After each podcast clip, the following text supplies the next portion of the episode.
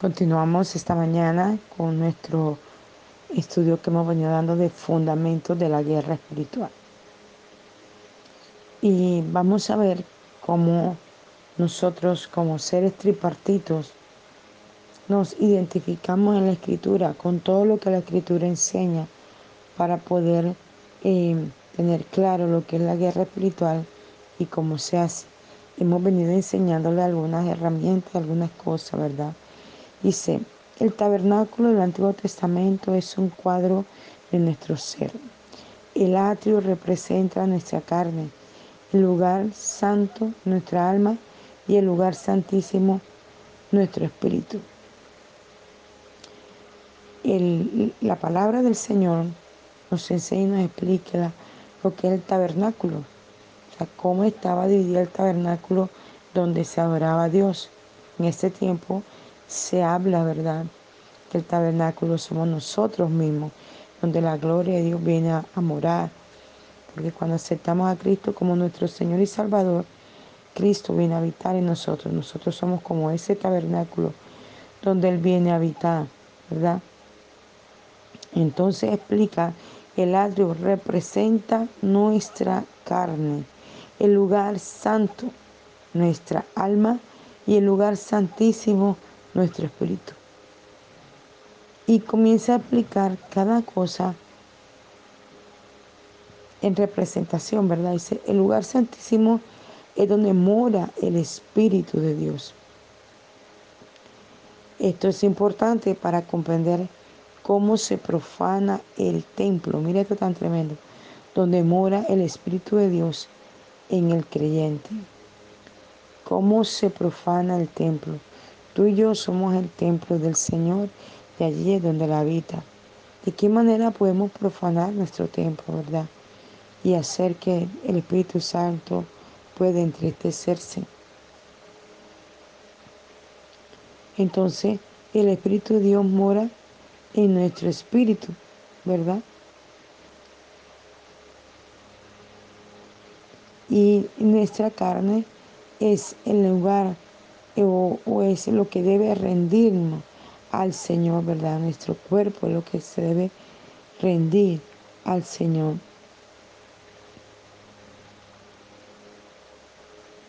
Nuestra alma está compuesta por nuestra mente, voluntad y emociones. Nuestra carne es aquello que puede verse, tocarse, sentirse. Tiene sustancia. El espíritu no tiene sustancia es intangible. Es nuestro espíritu el que nace nuevo y es nuestro espíritu donde está el Espíritu Santo de Dios, donde Él encuentra residencia, lugar donde reposa, ¿verdad? Su presencia. El, el, el hombre interior nuestro es el que comienza a llenarse cada día más de Dios. Es muy importante comprender que somos una Trinidad, un ser tripartito. El Espíritu ha nacido de nuevo, el alma y la carne están siendo salvos. A medida que nos rendimos y nos conformamos a la imagen de Cristo, los poderes demoníacos pueden habitar en el alma y la carne y pueden ir saliendo. O sea, esos poderes demoníacos que eh, estaba en nosotros cuando no teníamos a Cristo, habitan allí. Pero cuando nosotros aceptamos al Señor, entonces su gloria, su presencia, su unción desaloja todo eso que estaba habitando allí, ¿verdad? Esto no quiere decir que vamos a ser perfectos, no. Esto es un proceso de transformación, de cambio que cada día vamos teniendo y a la medida que vamos siendo transformados por el poder de su sangre, todas esas malicias, todas esas cosas que aprendimos, todas esas cosas que tenemos en el espíritu de nuestra familia, de nuestros ancestros, comienzan a ser desalojadas de nuestra vida por el poder de Dios.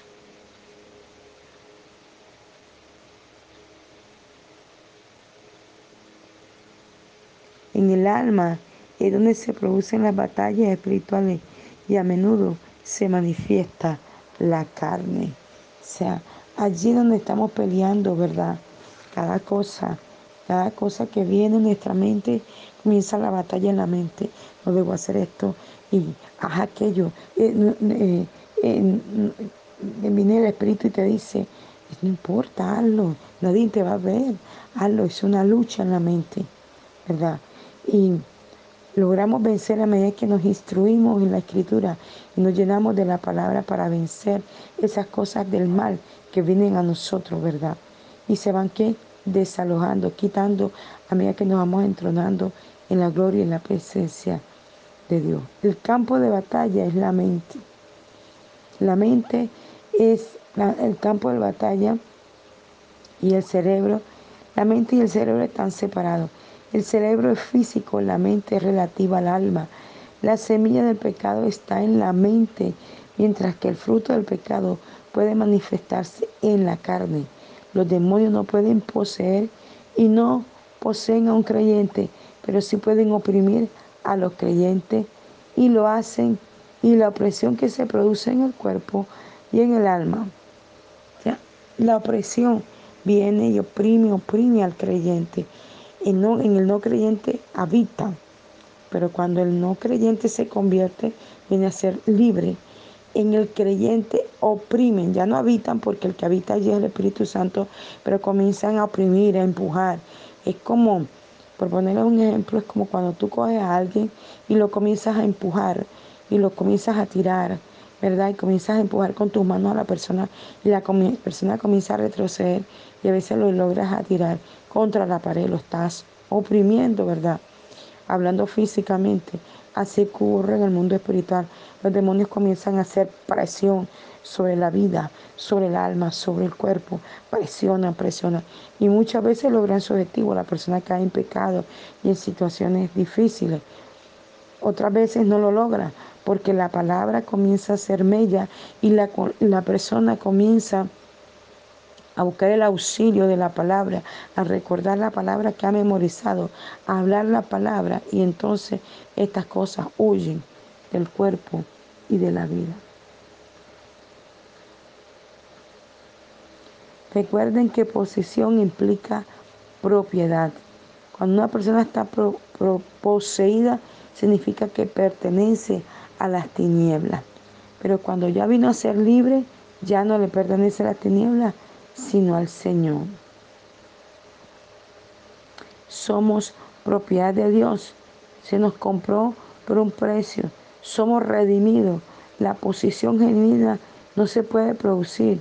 Existen muchas palabras que pueden usarse adecuadamente para describir a los demonios en los cristianos o atados o a, o a estos.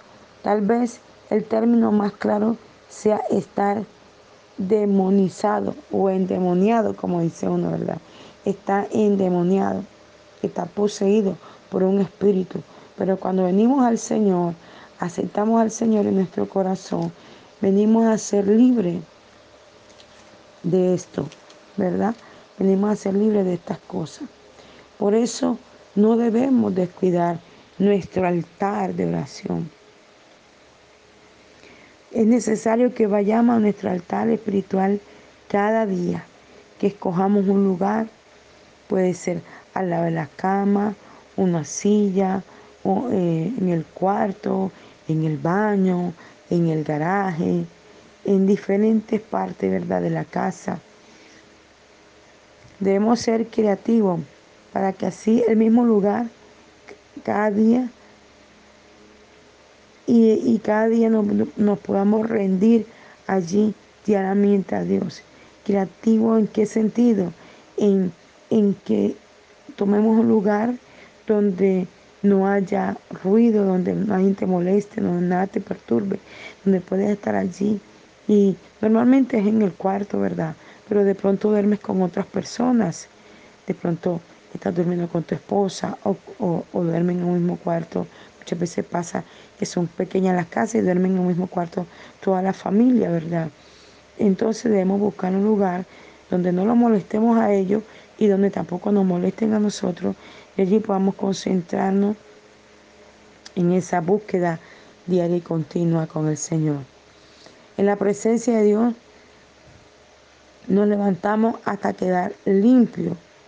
El tiempo devocional es muy importante como cepillarse los dientes y debería convertirse en un hábito diario para alabanza y adoración a nuestro magnífico Dios y Padre. Es un privilegio y un honor y es también un honor darle gracia y confesarle y reconocerle como Dios y Rey. Dios está preparando para poner en práctica su palabra cuando nosotros acudimos a Él con alabanza y adoración, declarando su palabra. Es importante tener a la mano textos bíblicos que tengan que ver con lo que vamos a hacer, de renuncia, de perdón, de sanidad, ¿verdad? Para eh, declarar no solamente sobre nosotros, sino sobre nuestras parejas, los hijos, por cada cosa que vamos a orar. La palabra que usted proclama en fe es agua viva y le lavará y le santificará cuando la proclama en fe. Orar, alabar y adorar a Dios Padre, a Jesús y al Espíritu Santo son actos de sacrificio porque nuestra carne desea constantemente ser gratificada, cuidada y consentida. Tremendo esto, ¿verdad? La carne quiere carne. ¿Y, ¿Y cómo quiere ser cuidada y consentida? Haciendo las obras de la carne. Pero cuando nosotros hacemos actos de sacrificio, por ejemplo, levantarse en la madrugada es un acto de sacrificio porque la gente quiere dormir. Cuando tú duermes estás consintiendo el cuerpo, ¿verdad? Por esto debemos cuadrar nuestros horarios de descanso, no dormirnos tarde, por decir, si tú te duermes a la una de la mañana y tienes que levantarte a las 3 a orar, ¿qué descansaste? Nada. Entonces comienzas a renegar que hay que tenerme que levantar esta hora, pero ¿por qué? ¿verdad? Entonces tu tiempo de devocional se va retardando y lo dejas de hacer porque quieres dormir. Por eso necesitas dormir seis y lo, lo legal es ocho horas, pero tienes que acostarte temprano, tipo, yo por lo menos me acuesto a las siete, pero bueno, habrá gente que se acuesta a las nueve, ¿verdad? A las diez. Entonces que pueda dormir las seis horas para que pueda levantarse a tener su tiempo con Dios de oración. No se guíe por sus sentimientos. Esta práctica de orar y declarar la palabra de Dios es tan importante como recordar tomar sus vitaminas y minerales. Wow. Es tan importante como ir a trabajar y pagar su renta. Es más importante que su rutina de ejercicio o sus comidas. Al practicar esta disciplina espiritual, usted se volverá más fuerte y más enérgico y adquirirá sabiduría y conocimiento para tomar sabias decisiones. Su discernimiento, lo cual significa su entendimiento, será ejercitado, desarrollado y probado. Sus relaciones se volverán más saludables. Su intuición le ayudará a tomar decisiones sabias. La sabiduría le alcanzará. Fuimos creados para tener comunión con Dios Padre. Jesucristo está siempre intercediendo por nosotros. Romanos 8:34. El Espíritu Santo recibe nuestras súplicas, nuestras oraciones e intercede por nosotros con gemidos indecibles. Romanos 8:26. Estas son noticias sobresalientes. Tanto Jesús como el Espíritu Santo están orando, suplicando, rogando, anhelando y pidiendo por el bienestar y la salvación de cada uno de nosotros.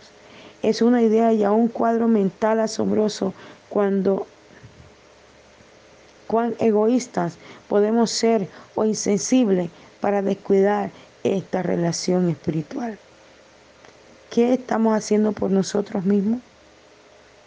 Estamos realmente teniendo un tiempo devocional con Dios. Estamos orando, estamos leyendo la escritura, estamos caminando con Dios, estamos caminando en, la, la mm, instrucción de Dios. Cuando estamos en nuestro tiempo con Dios, no debemos dedicarnos a pedir, dame la casa, el carro, el hijo, el marido, el trabajo. No. Dios sabe cuáles son nuestras necesidades y ya Él ha venido a hacer provisión para ello. Dice el Salmo 23.1, el Señor es mi pastor y nada me faltará. En lugares de delicados pastos me hará descansar. Ya Dios ha hecho provisión para usted. Cuando esté en su tiempo de oración para Dios, no se ponga a estar pidiendo. Adórelo, exáltelo, glorifíquelo, honrelo. La Biblia dice, buscar primeramente el reino de Dios y justicia y todas estas cosas os serán añadidas. Todas sus decisiones deberían estar basadas en lo que Dios dice en su palabra. Debería haber una consonancia de sabiduría en todo lo que usted dice y hace. Otras personas como sus amigos y familiares, hijos y compañeros de trabajo deberían acudir a usted y desean estar alrededor de usted. Deberían quedar, pedirle oración cuando tenga una necesidad, porque la sabiduría y el entendimiento de Dios gobierna su vida y son evidentes delante de los demás. Ah, puede que usted piense que eso es imposible de lograr, puede que esté batallando con pensamientos negativos. Será necesario un paso cada vez, una oración cada vez, un versículo y una escritura cada vez y un momento de intimidad en su altar personal en la presencia de Dios. Cada vez Dios toma siestas. Él está siempre esperándole. El Espíritu Santo es el capacitador. Dios no descansa. Dios siempre está atento de cada uno de nosotros. El Espíritu Santo es nuestro ayudador, nuestro amigo, nuestro maestro. Juan 14, 26. No tiene usted nada que perder y mucho que ganar.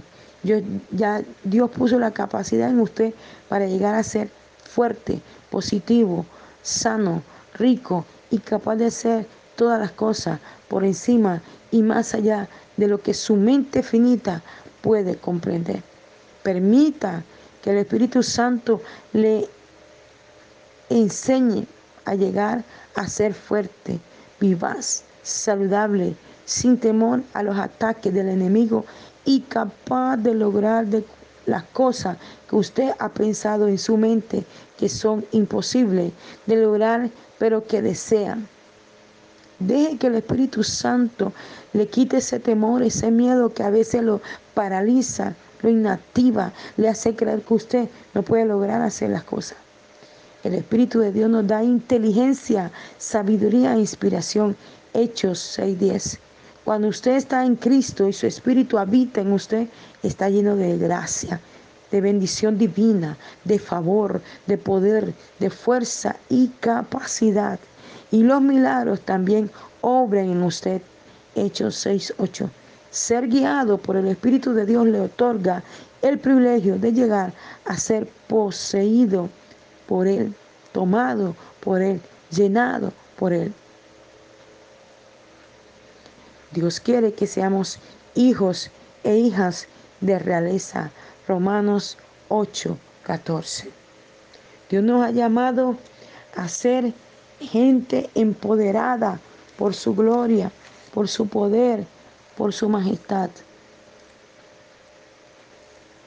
Bendito sea su nombre. Entonces podemos ver y vamos a describir algunas cosas de las que hablábamos ayer, ¿verdad? Que son instrucciones que en otro momento le hemos dado, pero que forman parte de esta guerra espiritual. Ayer les hablaba sobre los diezmos. ¿Por qué los diezmos forman parte de la guerra espiritual? Porque cuando tú vas a batallar por tu economía, debes tener una herramienta en tus manos que es la que te va a dar la fortaleza para poder batallar. Cuando tú vas a batallar por tu economía, debes estar en esa área bien con el Señor. Y te lo vamos a explicar. En Levítico 27:30 dice, desde tiempos de Caín y Abel, Dios dejó claro que no podíamos darle a Él lo que nosotros quisiéramos darle. Aunque el diezmo es para el bienestar del sacerdote y el mantenimiento de la casa de Dios es para el Señor. Génesis 4:4. dice que Abel entregó a Dios el primogénito de su rebaño y el Señor tuvo respeto por ello. Él entregó lo principal o lo mejor, la mejor parte. Le presentó a Dios lo mejor que tenía. Aunque en esta época nosotros no ofrecemos a Dios machos cabríos y torneros, en tiempos bíblicos los animales se entregaban como tipo de moneda.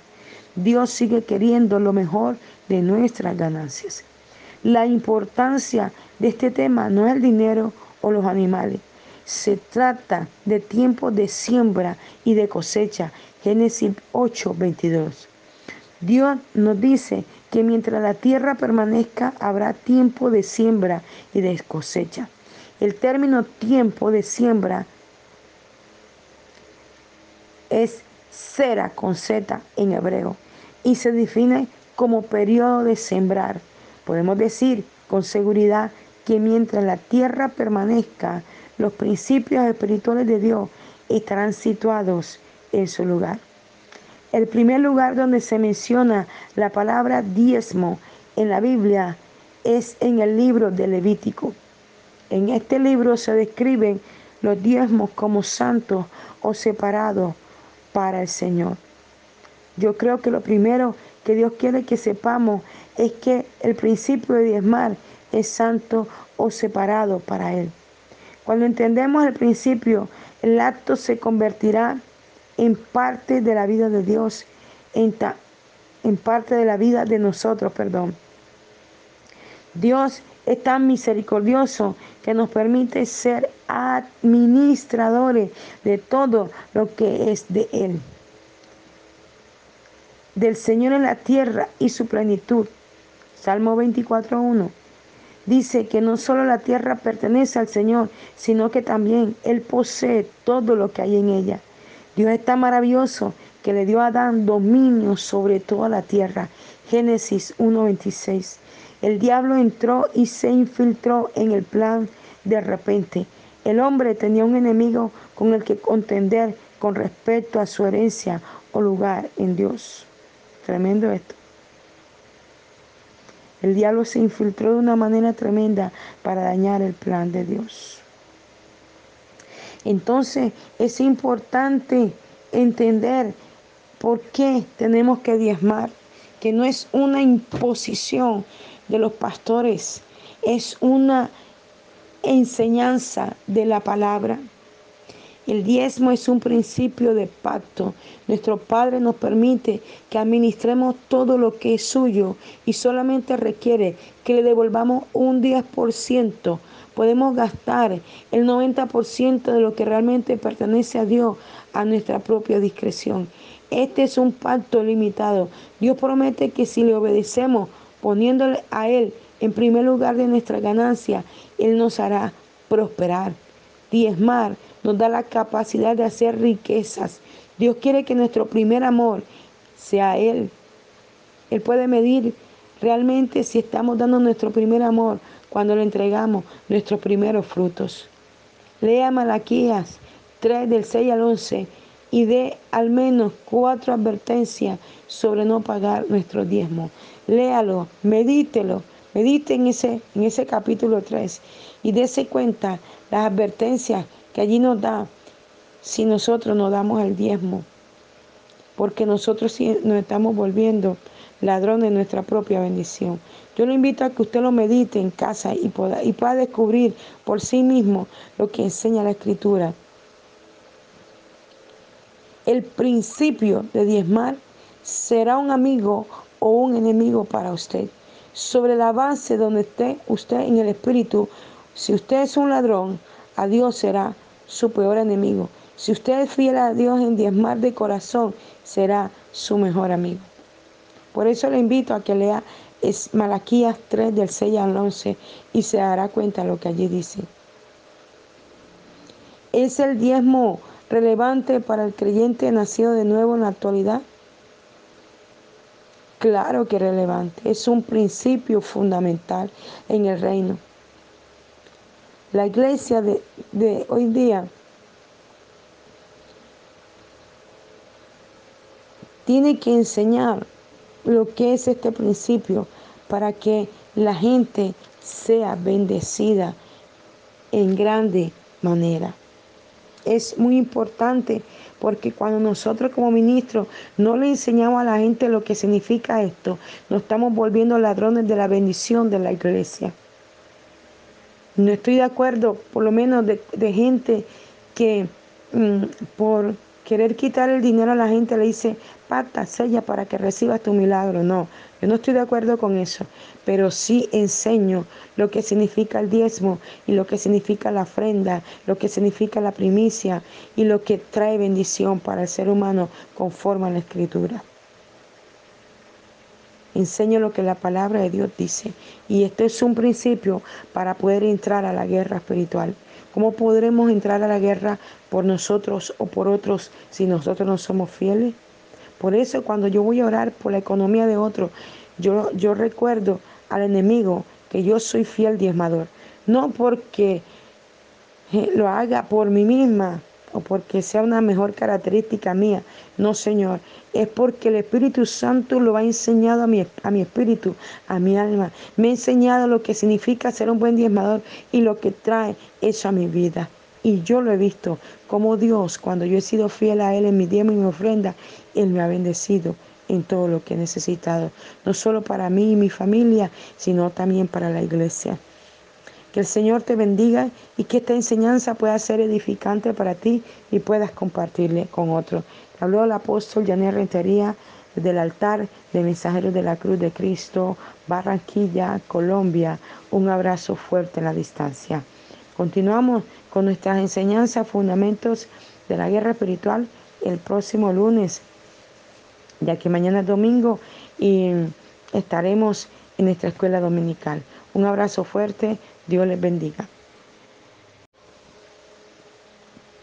Continuamos esta mañana con nuestro estudio que hemos venido dando de fundamentos de la guerra espiritual. Y vamos a ver cómo nosotros como seres tripartitos nos identificamos en la escritura con todo lo que la escritura enseña para poder eh, tener claro lo que es la guerra espiritual y cómo se hace hemos venido enseñándole algunas herramientas, algunas cosas, ¿verdad? Dice, el tabernáculo del Antiguo Testamento es un cuadro de nuestro ser. El atrio representa nuestra carne, el lugar santo, nuestra alma, y el lugar santísimo, nuestro espíritu. la palabra del Señor nos enseña y nos explica lo que es el tabernáculo cómo estaba dividido el tabernáculo donde se adoraba a Dios. En este tiempo se habla, ¿verdad? Que el tabernáculo somos nosotros mismos, donde la gloria de Dios viene a, morar. Porque cuando aceptamos a Cristo como nuestro Señor y Salvador, Cristo viene a habitar en nosotros. Nosotros somos como ese tabernáculo donde Él viene a habitar, ¿verdad? Entonces explica, el atrio representa nuestra carne el lugar santo, nuestra alma, y el lugar santísimo, nuestro espíritu. Y comienza a aplicar cada cosa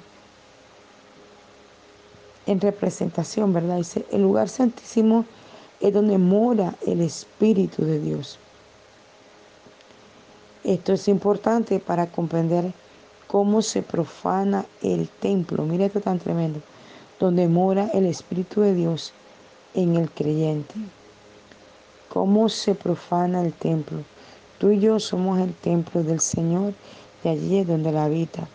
¿De qué manera podemos profanar nuestro templo, verdad? Y hacer que el Espíritu Santo pueda entristecerse. Entonces, el Espíritu de Dios mora en nuestro espíritu, ¿verdad?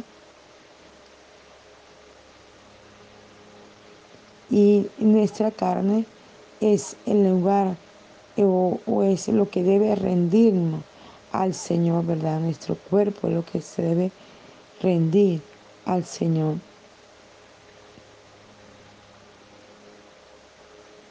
Nuestra alma está compuesta por nuestra mente, voluntad y emociones. Nuestra carne es aquello que puede verse, tocarse, sentirse tiene sustancia. El espíritu no tiene sustancia, es intangible. Es nuestro espíritu el que nace nuevo y es nuestro espíritu donde está el Espíritu Santo de Dios y donde Él encuentra residencia, lugar donde reposa, ¿verdad? Su presencia. El, el, el hombre interior nuestro es el que comienza a llenarse cada día más de Dios. Es muy importante comprender que somos una Trinidad, un ser tripartito. El Espíritu ha nacido de nuevo, el alma y la carne están siendo salvos. A medida que nos rendimos y nos conformamos a la imagen de Cristo, los poderes demoníacos pueden habitar en el alma y la carne y pueden ir saliendo. O sea, esos poderes demoníacos que eh, estaban en nosotros cuando no teníamos a Cristo, habitan allí. Pero cuando nosotros aceptamos al Señor, entonces su gloria, su presencia, su unción desaloja todo eso que estaba habitando allí, ¿verdad? Esto no quiere decir que vamos a ser perfectos, no. Esto es un proceso de transformación, de cambio que cada día vamos teniendo y a la medida que vamos siendo transformados por el poder de su sangre, todas esas malicias, todas esas cosas que aprendimos, todas esas cosas que tenemos en el espíritu de nuestra familia, de nuestros ancestros, comienzan a ser desalojadas de nuestra vida por el poder de Dios.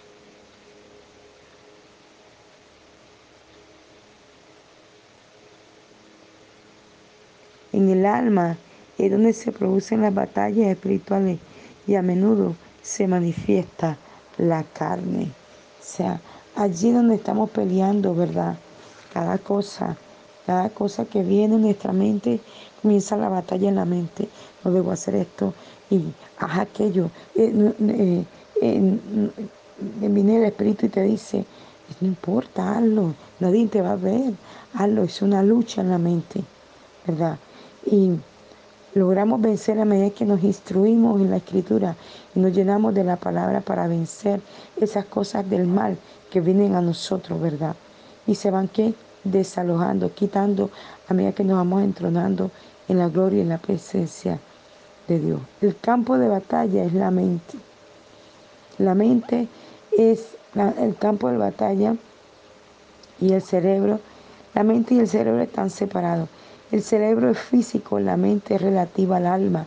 La semilla del pecado está en la mente, mientras que el fruto del pecado puede manifestarse en la carne. Los demonios no pueden poseer y no poseen a un creyente, pero sí pueden oprimir a los creyentes y lo hacen y la opresión que se produce en el cuerpo y en el alma.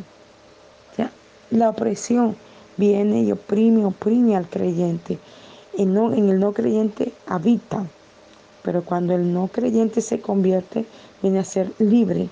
En el creyente oprimen, ya no habitan porque el que habita allí es el Espíritu Santo, pero comienzan a oprimir, a empujar. Es como, por ponerle un ejemplo, es como cuando tú coges a alguien y lo comienzas a empujar y lo comienzas a tirar, ¿verdad? Y comienzas a empujar con tus manos a la persona y la persona comienza a retroceder y a veces lo logras a tirar contra la pared, lo estás oprimiendo, ¿verdad? Hablando físicamente, así ocurre en el mundo espiritual. Los demonios comienzan a hacer presión sobre la vida, sobre el alma, sobre el cuerpo, presionan, presionan. Y muchas veces logran su objetivo, la persona cae en pecado y en situaciones difíciles. Otras veces no lo logra porque la palabra comienza a ser mella y la, la persona comienza a buscar el auxilio de la palabra, a recordar la palabra que ha memorizado, a hablar la palabra y entonces estas cosas huyen del cuerpo y de la vida. Recuerden que posesión implica propiedad. Cuando una persona está poseída, significa que pertenece a las tinieblas. Pero cuando ya vino a ser libre, ya no le pertenece a las tinieblas, sino al Señor. Somos propiedad de Dios. Se nos compró por un precio. Somos redimidos la posición genuina no se puede producir.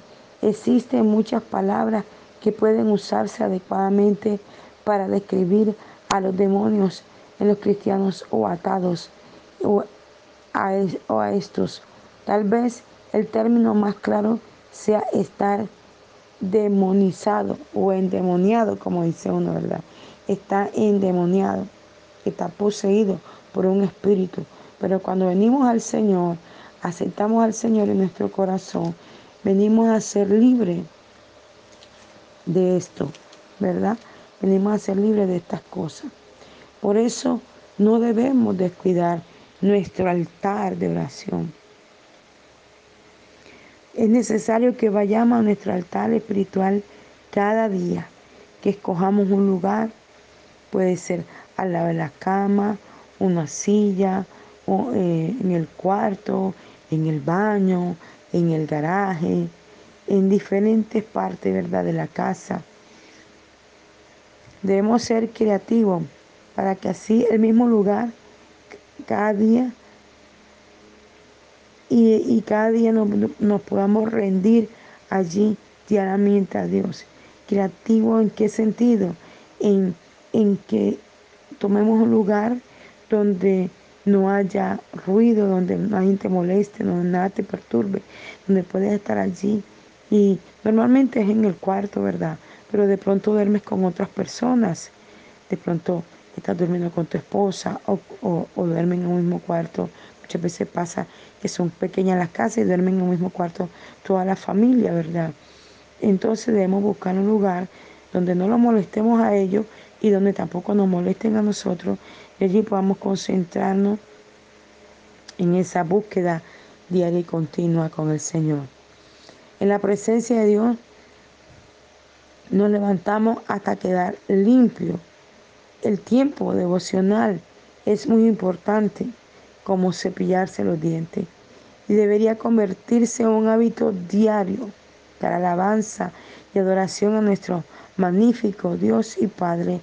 Es un privilegio y un honor y es también un honor darle gracia y confesarle y reconocerle como Dios y Rey. Dios está preparando para poner en práctica su palabra cuando nosotros acudimos a Él con alabanza y adoración, declarando su palabra. Es importante tener a la mano textos bíblicos que tengan que ver con lo que vamos a hacer de renuncia, de perdón, de sanidad, ¿verdad? Para eh, declarar no solamente sobre nosotros, sino sobre nuestras parejas, los hijos, por cada cosa que vamos a orar. La palabra que usted proclama en fe es agua viva y le lavará y le santificará cuando la proclama en fe. Orar, alabar y adorar a Dios Padre, a Jesús y al Espíritu Santo son actos de sacrificio porque nuestra carne desea constantemente ser gratificada, cuidada y consentida. Tremendo esto, ¿verdad? La carne quiere carne. ¿Y, cómo quiere ser cuidada y consentida? Haciendo las obras de la carne. Pero cuando nosotros hacemos actos de sacrificio, por ejemplo, levantarse en la madrugada es un acto de sacrificio porque la gente quiere dormir. Cuando tú duermes estás consintiendo el cuerpo, ¿verdad?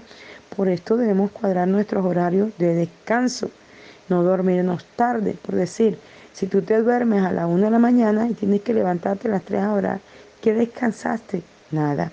Entonces comienzas a renegar que hay que tenerme que levantar a esta hora, pero ¿por qué?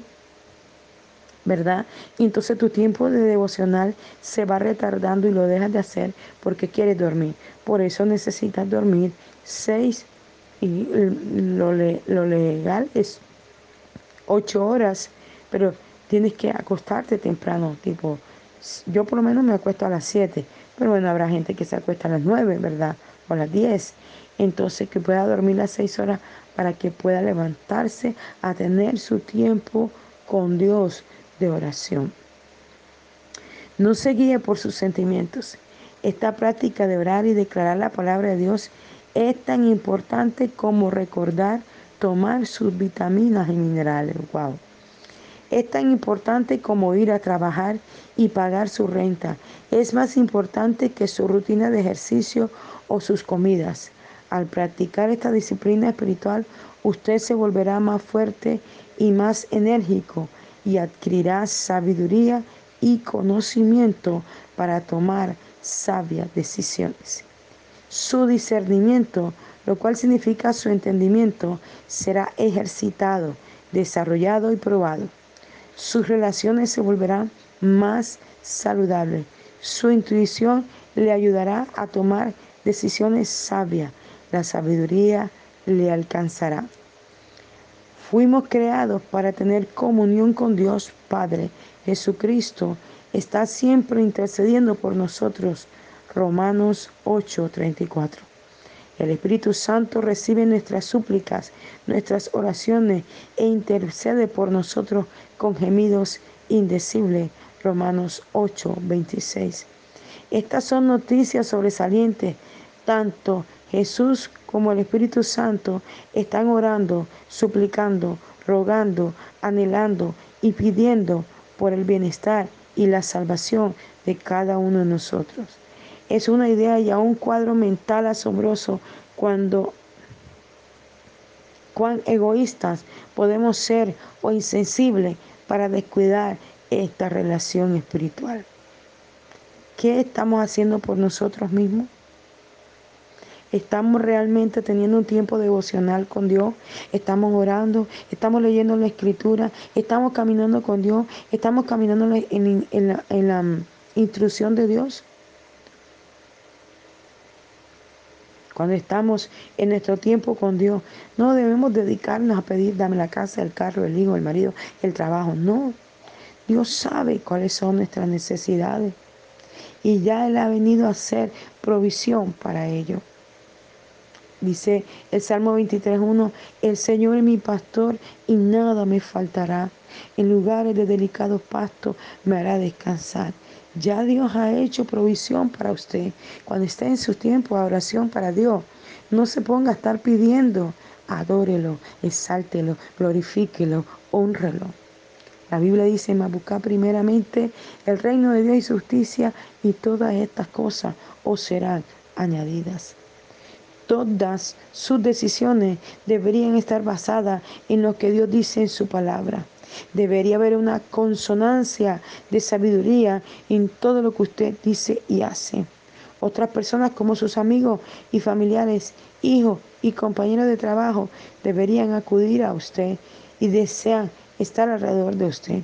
Deberían quedar, pedirle oración cuando tenga una necesidad, porque la sabiduría y el entendimiento de Dios gobierna su vida y son evidentes delante de los demás. Ah, puede que usted piense que eso es imposible de lograr, puede que esté batallando con pensamientos negativos. Será necesario un paso cada vez, una oración cada vez, un versículo y una escritura cada vez y un momento de intimidad en su altar personal en la presencia de Dios. Cada vez Dios toma siestas. Él está siempre esperándole. El Espíritu Santo es el capacitador. Dios no descansa. Dios siempre está atento de cada uno de nosotros. El Espíritu Santo es nuestro ayudador, nuestro amigo, nuestro maestro. Juan 14, 26. No tiene usted nada que perder y mucho que ganar. ya Dios puso la capacidad en usted para llegar a ser fuerte, positivo, sano, rico y capaz de hacer todas las cosas por encima y más allá de lo que su mente finita puede comprender. Permita que el Espíritu Santo le enseñe a llegar a ser fuerte, vivaz, saludable, sin temor a los ataques del enemigo y capaz de lograr las cosas que usted ha pensado en su mente que son imposibles de lograr, pero que desean. Deje que el Espíritu Santo le quite ese temor, ese miedo que a veces lo paraliza lo inactiva, le hace creer que usted no puede lograr hacer las cosas. El Espíritu de Dios nos da inteligencia, sabiduría e inspiración. Hechos 6:10. Cuando usted está en Cristo y su Espíritu habita en usted, está lleno de gracia, de bendición divina, de favor, de poder, de fuerza y capacidad. Y los milagros también obran en usted. Hechos 6:8. Ser guiado por el Espíritu de Dios le otorga el privilegio de llegar a ser poseído por Él, tomado por Él, llenado por Él. Dios quiere que seamos hijos e hijas de realeza. Romanos 8, 14. Dios nos ha llamado a ser gente empoderada por su gloria, por su poder, por su majestad. Bendito sea su nombre. Entonces podemos ver y vamos a describir algunas cosas de las que hablábamos ayer, ¿verdad? Que son instrucciones que en otro momento le hemos dado, pero que forman parte de esta guerra espiritual. Ayer les hablaba sobre los diezmos. ¿Por qué los diezmos forman parte de la guerra espiritual? Porque cuando tú vas a batallar por tu economía, debes tener una herramienta en tus manos que es la que te va a dar la fortaleza para poder batallar. Cuando tú vas a batallar por tu economía, debes estar en esa área bien con el Señor. Y te lo vamos a explicar. En Levítico 27:30 dice, desde tiempos de Caín y Abel, Dios dejó claro que no podíamos darle a Él lo que nosotros quisiéramos darle. Aunque el diezmo es para el bienestar del sacerdote y el mantenimiento de la casa de Dios es para el Señor. Génesis 4:4 dice que Abel entregó a Dios el primogénito de su rebaño y el Señor tuvo respeto por ello. Él entregó lo principal o lo mejor, la mejor parte. Le presentó a Dios lo mejor que tenía. Aunque en esta época nosotros no ofrecemos a Dios machos cabríos y torneros, en tiempos bíblicos los animales se entregaban como tipo de moneda. Dios sigue queriendo lo mejor de nuestras ganancias. La importancia de este tema no es el dinero o los animales. Se trata de tiempo de siembra y de cosecha. Génesis 8, 22. Dios nos dice que mientras la tierra permanezca habrá tiempo de siembra y de cosecha. El término tiempo de siembra es cera con Z en hebreo y se define como periodo de sembrar. Podemos decir con seguridad que mientras la tierra permanezca, los principios espirituales de Dios estarán situados en su lugar. El primer lugar donde se menciona la palabra diezmo en la Biblia es en el libro de Levítico. En este libro se describen los diezmos como santos o separados para el Señor. Yo creo que lo primero que Dios quiere que sepamos es que el principio de diezmar es santo o separado para Él. Cuando entendemos el principio, el acto se convertirá en parte de la vida de Dios, en, en parte de la vida de nosotros, perdón. Dios es tan misericordioso que nos permite ser administradores de todo lo que es de Él. Del Señor en la tierra y su plenitud Salmo 24.1 dice que no solo la tierra pertenece al Señor, sino que también Él posee todo lo que hay en ella. Dios es tan maravilloso que le dio a Adán dominio sobre toda la tierra. Génesis 1.26. El diablo entró y se infiltró en el plan de repente.